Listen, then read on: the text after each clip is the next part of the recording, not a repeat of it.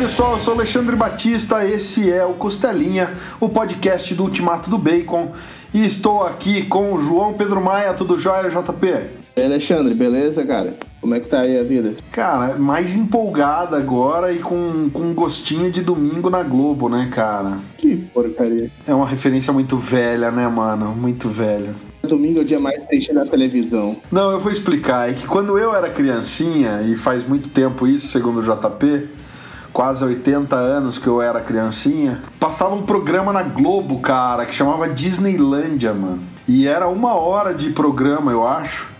E eles passavam várias coisas assim, tipo, tinha pedaço de filme animado da Disney, tinha desenho animado do Mickey, do Pateta, eles passavam um popurri de coisas e o programa era apresentado pelo espelho mágico da rainha amada Branca de Neve, cara, era muito massa isso. A gente tá, tá vendo esses bons tempos voltarem agora, né, JP?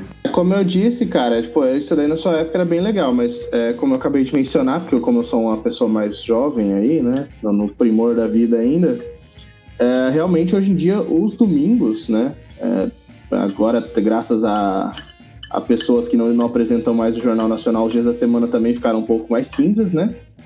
Mas o domingo, desde a minha época, sempre foi um dia mais, mais morto na televisão aberta, né? Mas a gente está realmente vendo uma mudança aí com isso, já que o streaming veio aí para salvar, né, uh, o nosso dia a dia. E a gente tem então, a gente teve aí a ascensão da Netflix, né, que trouxe aí um, uma nova forma de assistir filmes que não fosse na locadora verde, né? Com os seus streamings e o investimento pesado que eles fizeram em, em séries e filmes originais, né? E a gente tem aí então agora essa nova, sei lá, como a gente pode dizer, ascensão do, do streaming, que talvez tá, acabe até levando a um novo, novo sistema de pacote de entretenimento fechado com tanto de streaming que tá vindo aí ao invés de serem streaming, vão ser novos canais. É, tá parecendo, como a gente falou num, numa outra vez, tá parecendo que a velha TV por assinatura, né? Os primórdios da TV por assinatura estão voltando. Mas não vamos devagar, vamos falar especificamente do assunto, que é o mais novo, a mais nova plataforma de streaming, que é o Disney Plus, né? O Disney Mais aí. É, a Disney demorou, mas assim como eles fizeram com os filmes de super-heróis, tomaram tempo que eles precisavam para fazer a coisa direito e bem feito. E tá chegando aí agora dia 12 de novembro nos Estados Unidos, agora em 2019, e aqui no Brasil em meados de 2020, galera. Então a gente vai falar um pouquinho o que esperar do Disney Plus. Você tá empolgado, JP? Cara, eu tô empolgado em partes, né? Porque é aquela coisa. A gente tem aqui no Brasil um sério problema de custo das coisas. E aí, retomando o, o debate que vai ficar para outro dia, mas só exemplificando que a gente tem muita coisa vindo aí, né? Fora a Disney, tá todo mundo querendo lançar um, um serviço de streaming. Então isso me preocupa um pouco do quanto isso vai custar para a gente aqui no Brasil, né? Já que apesar de parecer que vai ser bem acessível lá fora, a gente não tem como predizer qual vai ser o custo disso para a gente. Mas em termos de programação, cara, pô, eu tô animadaço, mano. É, eu não sou daí da hora da Disney, né? Na minha época, nos sábados animados, tinha a hora Warner. né? Mas a Disney, querendo ou não, é uma grande parte aí da vida de todo mundo, né? Todo mundo já viu filmes da Disney, já assistiu os desenhos, sabe quem é o Mickey, o Donald, o Pateta. Uh, pro pessoal aí que da minha geração, tinha o Disney Channel, né? Para quem tinha esse acesso aí, que uh, colocou diversas séries adolescentes ali no, no, gosto do povo, filmes. Você teve ali, eu sou da época do High School Musical, da época da Hannah Montana, essas coisas assim. E isso tudo vai estar tá disponível lá na, na Disney Plus? Então, cara, isso é uma das coisas que já foi anunciada, né? A Disney que tá aí atualmente com um catálogo gigantesco, principalmente agora que adquiriu a Fox, né? Não só recuperou personagens da Marvel, a Disney também adquiriu um leque imenso de propriedades aí. E então eles estão investindo pesado também, não só em, nessa programação nostálgica aí, de quem cresceu com a Disney, mas também estão investindo aí nas suas propriedades, como Star Wars e no, no catálogo da Marvel, né? É, isso é uma, uma das coisas que foi anunciado na San Diego Comic Con com bastante alarde. Foi essa. É, é uma nova fase para séries, né? Porque, é, para quem não sabe, principalmente nos Estados Unidos, na Inglaterra menos, né? Mas nos Estados Unidos, Hollywood faz uma distinção muito grande entre atores de filmes e os atores de TV. E, inclusive, isso é assunto de, de séries de comédia que, que fazem piada com isso, de atores que não fizeram bem a transição entre a TV e Hollywood, né? Entre a TV e os filmes. E dificilmente um ator de filme volta para séries de TV a menos que esteja em fim de carreira.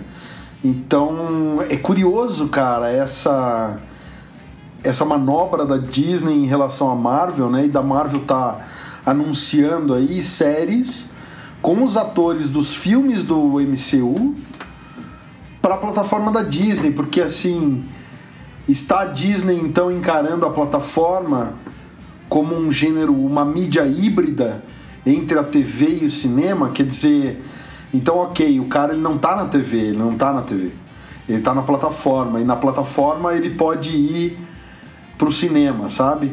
É, entra até um outro tipo de questionamento que não é o assunto hoje, mas eu acho interessante esse pensamento do tipo Tom Hiddleston que fez o Loki, né, nos filmes do MCU, vai estrelar uma série própria do Loki, mas isso seria impensável na TV, né? Veja o, o próprio Clark Gregg depois que ele saiu né, do filme dos Vingadores e começou a estrelar o Agents of Shield, ele não voltou nem a fazer participação especial nos filmes. Então, cara, é é que assim, é que a gente não, a gente só pode especular porque a gente realmente não tem acesso aí aos contratos para entender. Uh, pelo que eu sei dos dos panos ali que a gente vê nos sites, o problema que Agents of Shield enfrentou essa questão de transição de personagens para um lado e para o outro foi na época da divisão ali, eu não sei se você lembra, ali próximo de talvez acho que Capitão América, quando teve toda aquela questão dos do, daquele conselho ali, aqueles Illuminati que decidiam os rumos dos filmes antes do Kevin Feige assumir tudo sozinho, uhum. que estavam submetidos ao Bob Iger, que era que é o CEO da Disney, que é o cara ali um mão de vaca, por assim dizer, né, que é o cara que controla o dinheiro. Então ele meio que tinha certos receios ali e isso estava colocando diversos empecilhos no caminho da Marvel. E aí, quando teve essa separação, a Marvel Entertainment, né, que era responsável pelos filmes, se tornou uma entidade diferente da, da Marvel Studios, né, no, como um todo, que é que e que estava ligada ali com a ABC, que é da Disney, né, também. E aí acabou esse monte de, de coisa burocrática que acabou separando um pouco as coisas. Burocracia, contratos e mundo de escritório. Eu não sei se eu expliquei bem, mas é basicamente isso, né? O, o assunto por trás ali. Já as séries da Netflix provavelmente tem a ver com os contratos da Netflix, já que recentemente, por exemplo, a gente teve ali, tem até na, nas dicas de streaming, a série One Day at a Time, que apesar de ser muito premiada, foi cancelada pela Netflix. E aí, quando foram fazer as campanhas para salvar a série, né? Normalmente a Netflix que vai lá e salva, agora estavam fazendo o oposto. Parece que existe ali uma cláusula no contrato da Netflix de que todo mundo que, que aparece, todas as séries ali deles, é, não podem ser tocadas por três anos em caso de cancelamento. Ou seja, os caras são bem FDP ali por baixo dos panos. E o que a gente pode esperar da Marvel então no Disney Plus, JP? Cara, então aí parece que realmente a Disney mergulhou de cabeça nisso, abraçou tudo de novo, justamente para poder gerar um conteúdo atrativo, né? Visto que apesar dela ter vindo na frente com esse anúncio, né? Até então só tinha Netflix, Amazon Prime, Hulu. Desde que ela já anunciou, já anunciaram a HBO Max, serviço da Apple. Daqui a pouco até a gente vai estar tá querendo lançar um streaming próprio, né? mas ela está investindo em, conteúdo novo, né? Em conteúdo uh, em propriedade criativa, né? Bem, bem diversa, né? Eles estão apostando em tudo que eles têm, em todas as propriedades, né? Que aí então a Marvel sendo uma propriedade da Disney, eles resolveram fazer esse, essas séries e dar essa conectividade, que é uma coisa in-house, né? Uh, a ABC é deles, mas acabou distanciando por causa dessas brigas ali internas de contratos, essas coisas, né? Uh, verbas. A Netflix era uma parceria de uso e tal, mas também era uma entidade à parte. Agora não, agora é Disney usando propriedades da Disney para né, exibir na Disney. Então, uh, por ter essa coisa aí do, do, conteúdo, né, de ser tudo da Disney, eu acho que vai ser uma coisa bem interessante, cara, que os caras finalmente vão fazer de maneira bem mais direta, né, que quem não lembra aí na época que surgiu Agents of S.H.I.E.L.D., foi feito nessa propaganda de que seria tudo interligado, realmente teve umas ligações ali meio que por baixo dos panos, muito mais do que a gente viu, por exemplo, nas séries da Netflix, mas que de uns tempos para cá se tornou bem mais separado, né? E agora a gente já vai ter justamente isso. A gente já tem a série do Loki, que vai mostrar o que aconteceu com a versão dele que escapou com o Tesseract. A gente tem a série do, do Falcão, que vai mostrar uh, o que acontece depois que o Capitão América entrega o escudo para ele. E a, a, série do Gavião Arqueiro tentando se redimir depois do tempo dele como Ronin. Né? E Pô, agora recentemente na D23 vieram os anúncios aí do Cavaleiro da Lua, né? E para mim é uma resposta à, à série do Demolidor da Netflix, né? Cavaleiro da Lua ali talvez seja o, o mais próximo que a Marvel tinha disponível uh, se realmente tem esse contrato aí que impede o Demolidor de ser usado por um tempo. E na verdade tem gente dizendo que talvez venha aí na esteira do, do final de Legion, né? Que era uma coisa um pouco mais artística, digamos assim, da Fox.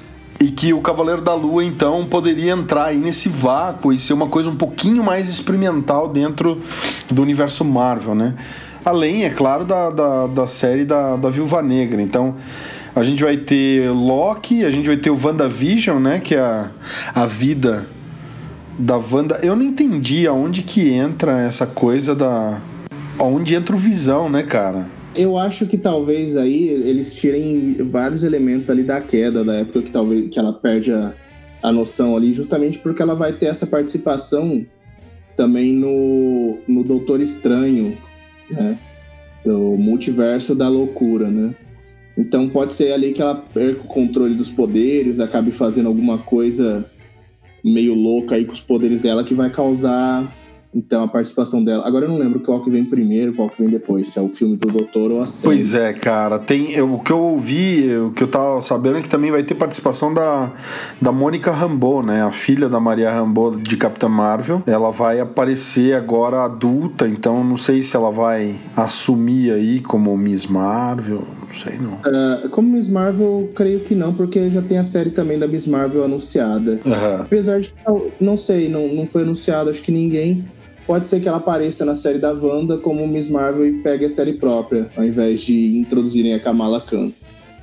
É, mas parece que a Marvel tá realmente. Ela vai usar essas séries, é, a Disney e Marvel vão usar essas séries tanto para é, desenvolver mais personagens dos filmes, né? Que é, são personagens que no geral não tiveram grande participação. A gente teve ali, antes dos Vingadores, todo esse ciclo do Ultimato, a gente teve vários filmes do, do Thor, do Capitão América, né, do, do, do, Homem de Ferro, mas personagens como a, a Viúva Negra, que vai ganhar o filme agora, a Wanda, assim, não foram desenvolvidos, né? Pois é.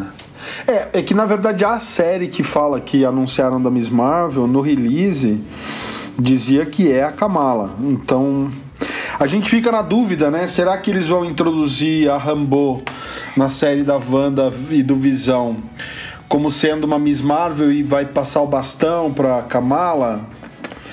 Sei lá. Não sei. É, mas de qualquer jeito aí parece que eles estão pegando essas séries como uma oportunidade não só de desenvolver esses personagens, né? A gente tem a do Falcão e do Soldado Invernal que vão desenvolver personagens que foram muito importantes dentro dos filmes uh, como, como apoio, né? Mas que não tiveram ali o seu próprio desenvolvimento.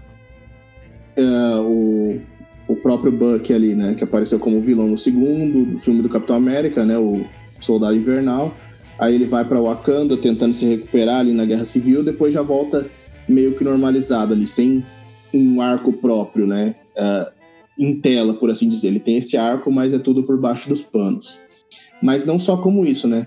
essas séries também vão servir para alavancar personagens inéditos, né? Tanto retornar, retomar alguns personagens menores, como já foi anunciado o próprio Jimmy Woo, que é do Agentes de, da, do Atlas, que apareceu no Homem-Formiga 2, bem rápido ali, que é um personagem até que relevante dentro das histórias da Marvel. Uh, a própria Mônica Rambeau vai ser retomada. Você vai ter ali o retorno da, da Sharon Carter, você tem o retorno do, do Barão Zemo, até botando a máscara dele. Então vai servir para fazer essa alavancada aí de novos personagens. Talvez testar o que serve num filme ou não. Bom, falando de outra área, outra franquia, né? A gente tem bastante coisa para, inclusive série da Mulher Hulk aí que foi só falaram, vai ter Mulher Hulk, não tem nenhuma outra informação, né? Mas é, né? É, fica esse questionamento que disseram que o tempo todo né, tinha alguma restrição contratual no Hulk, né? Que fez ele apesar de ser um grande personagem, também fica bem ali na, na rabeira dos outros personagens em questão de filmes. Mas aí vem a série da Mulher Hulk. Não sei se essas pendências foram resolvidas e não dava mais tempo de ajudar o Hulk, o que, que foi, né? Fica aí o questionamento. E tem a série Warif também, né? que vai ser em animação, né?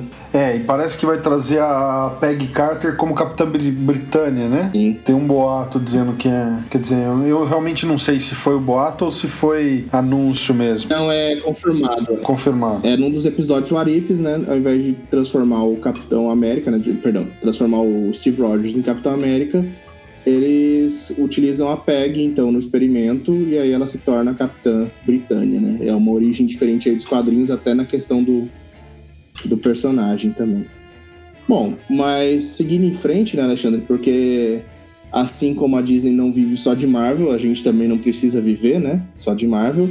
Vamos falar de uma área aí que também uh, teve alguns anúncios interessantes, que também já vai chegar ali com novidade direto para o lançamento no dia 12 de novembro, que é Star Wars. É, a outra franquia de grande peso dentro do universo Disney já começa no dia 12 com The Mandalorian, né? Para quem não sabe, a série segue aí um caçador de recompensa mandaloriana e que muito se especulou no começo se seria na época da, das guerras clônicas com o Django Fett, né, atrás da máscara, ou se seria o Boba Fett depois do do Império Contra-Ataca lá e, né, tipo, entre o Império Contra-Ataca e o Retorno de Jedi, uma vez que o Boba Fett morre na barriga do Sarlacc lá no, no deserto de Tatooine. A Disney já falou que não é nenhum nem outro. A, a, essa série tem produção do John Favreau, galera. Então, assim, é uma série que tá com uma produção pesada, com efeitos pesados aí. E para quem acompanha o universo de Star Wars como um todo, não só os filmes, mas segue também as séries uh, de TV, as animações, livro, quadrinho. Uh, no, na trilogia Aftermath do Chuck Wendig, tem aí uma sugestão de quem pode ser esse Mandaloriano, né? Logo depois da queda do Jabba, é, lá em Tatooine, tem um dos capítulos a gente acompanha o cara que treinava o rancor do, do Jabba. Então ele permaneceu ali no palácio do Jabba depois que mataram o rancor, né? O Luke vai lá e mata o rancor e o Jabba morreu também. Então ele fica lá meio perdido e ele é um cara que treina feras. E aí um belo dia acaba a comida no palácio, acaba tudo, né? Porque o Jabba morreu, não apareceu nenhum outro Hut para tomar o lugar do Jabba, e ele sai pelo deserto de Tatooine e ele se vê ali de frente com um Mandaloriano e uma Itorana, se eu não me engano, que eles falam: "Olha, a gente fundou aqui a cidade livre. A gente não segue nem o Império, né, que está despedaçado, mas ainda tinha ali na orla exterior um resquício do império e a gente também não segue a nova república. Então a gente tem uma cidade livre e tal. E esse cara vai para lá junto com eles e tem um desenvolvimento de quem é esse Mandaloriano. Ele se apresenta ali, né? Ele tem, acho que é Cobb, não sei das quantas, eu não lembro o nome. Mas existe também uma sugestão de que o, o Sarlacc está exposto no deserto, né? Então todo o corpo dele, que é um corpo verminoso ali, Embora, né, tipo, ele, a, a nave do Jabba caiu em cima dele, da boca dele. E aí, graças a isso, ele estava ferido e ele acabou tendo a parte do, do corpo dele se expondo. E aí os Jawas, né? Aqueles bichinhos que vivem no deserto começaram a abrir o Sarlacc e tirar coisas de dentro, porque ele não mata imediatamente, né? As coisas que o Sarlacc engole ficam em digestão por mais de mil anos ali. Então, dependendo de como é a armadura do, do Boba Fett, pode ser que os Jawas tenham tirado o Boba Fett de lá de dentro, entendeu? E talvez com vida. Então, pode ser que esse Mandaloriano não seja o Boba Fett, mas pode ser que seja. Sob um outro nome, né? O cara. Bom, eu acho que agora eu vou, né, já que o Império acabou, eu vou mudar de nome porque ele era uma figura muito atrelada ao Império. Pelo trailer a gente vê que esse Mandaloriano é um cara que caça Stormtroopers, então, enfim, pode ser que ele realmente não seja nenhum nem outro. Tô aguardando ansioso, essa é só uma das séries, tem várias outras. É, aquela coisa, né? É... Eu sou um, um grande fã de Star Wars, tirando a ameaça fantasma. Eu sempre gosto de deixar isso bem claro, para não pensarem errado da minha pessoa. Mas Star Wars, cara, é, em termos de filmes, apesar de ter filmes muito bons, é bem fraco, cara. Vamos ser sinceros aqui, a pessoa, a galera de casa já deve estar tá putaça da vida comigo, mas a grande coisa que a gente tem no Star Wars aí é, são, são as mitologias que eles estabelecem nos filmes, só que eles acabam ali meio que só arranhando a superfície de tudo que tem para ser explorado, né, cara? Você tem ali Rogue One que fez um, um mega sucesso justamente explorando uh, como que a, a a resistência, era a resistência, ou a rebelião, né? Conseguiu ali os planos da Estrela da Morte. Você tem ali a, a série do, do Clone Wars, que inclusive vai, vai ser retomada ali com a sétima temporada, que estabelece diversas outras coisas que você não vê nos filmes. Nos filmes você fica ali só briga de Jedi, de Sith e Império, não sei mais o que. Quando você vai ver os livros e as séries, você tem uh, os Jedi sombrios, você tem uh, os Jedi cinza, né? Você tem toda uma mitologia muito grande ali que não, mal é arranhada nos filmes, né? E aí, quando você tem, leva em consideração que o Mandaloriano vai explorar uma outra parte disso, você já teve uma série anunciada do Obi-Wan que vai mostrar os anos dele depois da queda do Jedi. Você tem o retorno de Clone Wars ali, que explora um período bem grande, bem interessante da história que que ficou de fora dos filmes, né? Cara, tem muita coisa. Tem a série Prelúdio de Rogue One, né, cara? Que vai ser com o Cassian Andor lá, né? Exatamente. né? Diego Luna volta pro papel. E o Alan Tudyk, que é o. que tava também na, na Patrulha do Destino lá, como vilão do Patrulha do Destino, ele volta no papel do K2SO a série vai ser um prelúdio a Rogue One e vai acompanhar esse cara, que ele era meio. Sei lá, ele parecia o quê? Um espião, um contrabandista, sei lá o que ele era. Então vai ser ele e o K2SO, né? Ele e o droid dele. É meio que. Me parece que a série vai ter aquele fio meio de Han Solo com Chewbacca, sabe? a série de um cara, um contrabandista aí, enfim. Mas eu acho que a que eu mais estou empolgado para assistir é a do, do Obi-Wan, cara. Porque essa do Obi-Wan tem sobrecasts antigos aí falando disso, a gente falando de filme solo do, do Obi-Wan, né? Que seria. Tem o livro que é muito bom, o Kenobi é muito bom o livro. Então, enfim.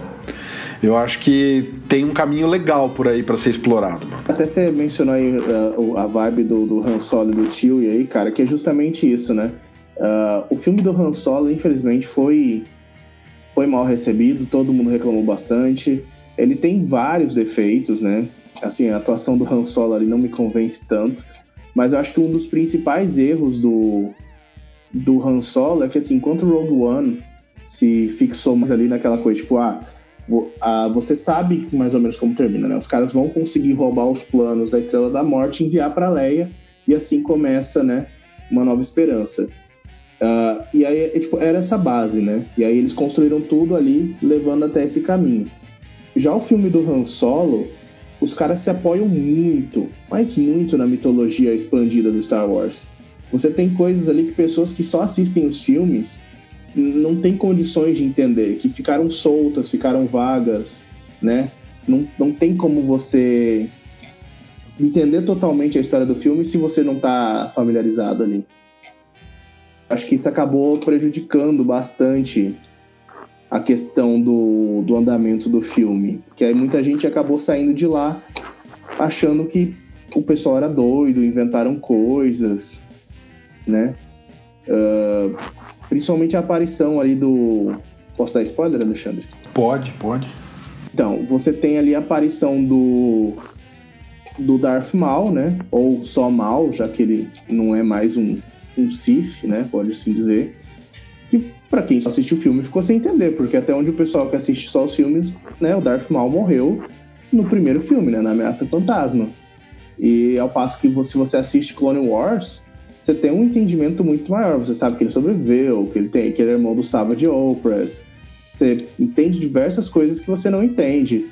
Uh, por exemplo, do, do Ah, mas até nos filmes principais, né, né, JP? Ou mesmo no Despertar da Força, ou né, no, no, no Os Últimos Jedi quando a Leia sofre o, né, tipo, o ataque, ela usa a força para voltar para a nave.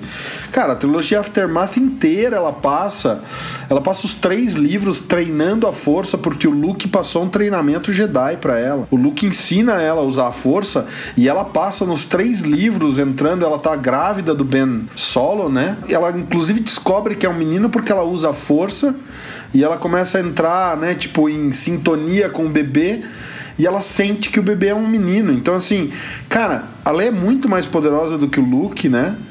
E o treinamento dela veio nesse tempo entre o Retorno de Jedi e o Despertar da Força. E quem não acompanhou isso? Quem só viu os filmes. Quem foi atrás de ler os quadrinhos ou ler os livros vê esse desenvolvimento. Então, essa, essa galera que se diz fã e sai reclamando de coisa que tá lá no cânone, que tá escrito em algum lugar, que tá dito em algum lugar, a pessoa fala assim: Meu, desculpa, você tá perdendo um trecho do conteúdo e você tá reclamando sem saber que existe esse conteúdo, né? Não, cara, realmente. É que tem gente que acaba não conhecendo e. Uh, são coisas bem interessantes, mano. Que, por exemplo, do do 2 pro 3 você tem um gap ali de alguns anos. E no 3 você já tem o Anakin, por exemplo, com aquele ódio ali no coração, toda aquela reticência com relação aos Jedi, né? E você não acompanhou a jornada dele durante as guerras clônicas para entender uh, todas as atitudes ali do Conselho Jedi que fizeram ele começar essa transição pro lado negro, né? Que tem. Tem muita coisa mostrada naquela microsérie, né? O Clone Wars do Tartakovsky, né? Aquela série era ótima. Não só na microsérie, né? Na, na, na, comprida também, entendeu? Sim, sim, na Clone Wars também. Na, na Clone Wars de, de desenho 3D também. Pra quem não, não, não assiste, por exemplo, Clone Wars, não sabe nem como é que do 2 pro 3 o Anakin tem uma cicatriz no olho. Exato, exato. Pra quem não sabe, galera, é feito pela Assad Ventures, que é justamente ela não é uma Sith, ela é uma Jedi sombria né?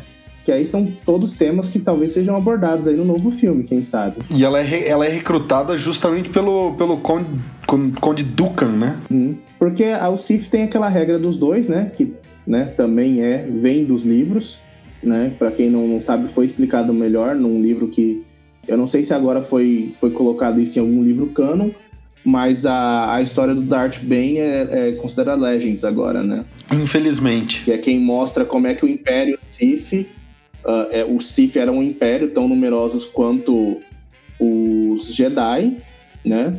Só que eles viviam em guerra, que é justamente ainda tá ali, mesmo com a regra dos dois, você sempre vê que tem aquela coisa, né? Do. Aprendiz superar o mestre. Exatamente, o Vader tá sempre procurando ali o seu próprio aprendiz para tentar uh, substituir o Palpatine. Uh, tem aquela. O Dukan durante a série tá recrutando ali a Sage Ventress, porque ele quer aprendiz dele também para sair das sombras.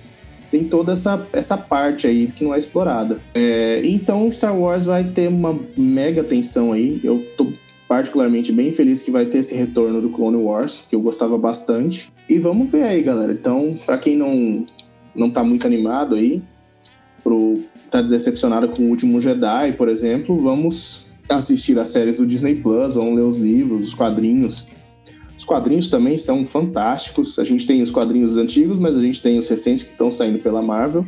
Tá, que não são Legends, são parte do canon. Cara, vamos ver aí para onde que vai agora, principalmente com um filme novo chegando aí.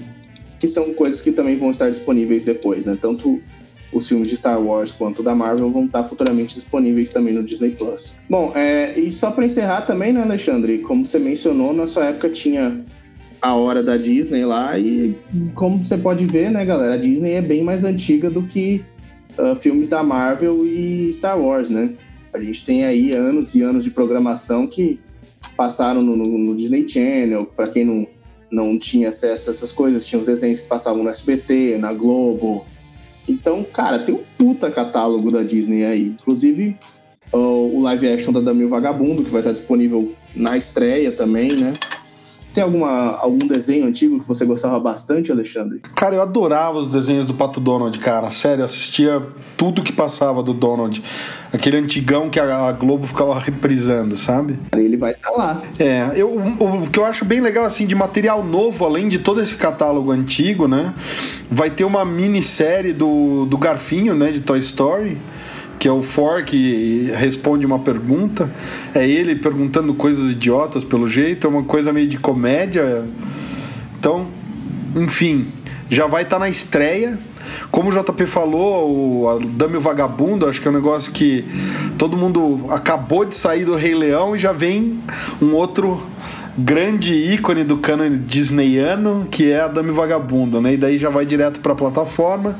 Então talvez não seja a mesma qualidade de produção de um, de um Rei Leão, mas vamos ver como é que vai ficar. E é, é justamente isso, né? Aí você tem, uh, aí já tem coisas que são tem a programação do Disney Channel que vai estar sendo passada para o Disney Plus e tem um monte de coisa, né, cara? Você tem Uh, já anunciaram aí o remake do Três Solteirões e o Bebê, Doze é Demais, Diário de um Banana, Pai da Noiva, Esqueceram de Mim, Uma Noite no Museu. A série do Jeff Goldblum parece que vai ser interessante pra caramba, né? O Mundo de Acordo com Jeff Goldblum. Parece que vai ser tipo aquela série de livros do Explica Tudo, né? Isso. Tem filme da Anna Kendrick, né? Que tá em alta, filme de Natal dela. A irmã Noel, né? Tem a série da Lizzie Maguire voltando aí, que era, como você falou, do Disney Channel. Da minha época ali, que é realmente vai ter toda aquela coisa, tipo, não só vai ter esse retorno, mas provavelmente eles vão disponibilizar ali todas, tudo que já passou, né? Vai ter a série do. Você me avisou aí do High School Musical, vão disponibilizar os episódios de Hannah Montana, daqueles gêmeos, né, que teve no barco e no hotel, né? Que agora o. Então, um tá fazendo Riverdale aí. Então, basicamente, tudo que fez parte da sua infância, você vai poder agora compartilhar de maneira muito mais simples com seus filhos, porque vai estar tá ao alcance de um clique, né? Exato. Fora, obviamente, né, da Pixar, além do Garfinho, vai ter uma série do Monstros S.A., né, que vai ser Monstros ao Trabalho, e vai ser a primeira série mesmo do no universo de monstros lá, e parece que vai ser só em 2020. E fora o que o JP falou quando a gente abriu o podcast, né, galera? Que agora a Fox é da Disney, então vai estar tá todas as temporadas dos Simpsons, galera. Então, se você não tinha motivo até agora, até esse momento do podcast, você não tinha motivo para querer assinar a Disney Plus, tá aí, Simpsons, todas as temporadas, desde o episódio número 1, vai estar tá totalmente disponível no Disney Plus, cara. Acho que isso, isso não dá espaço para falar de mais nada, né, JP?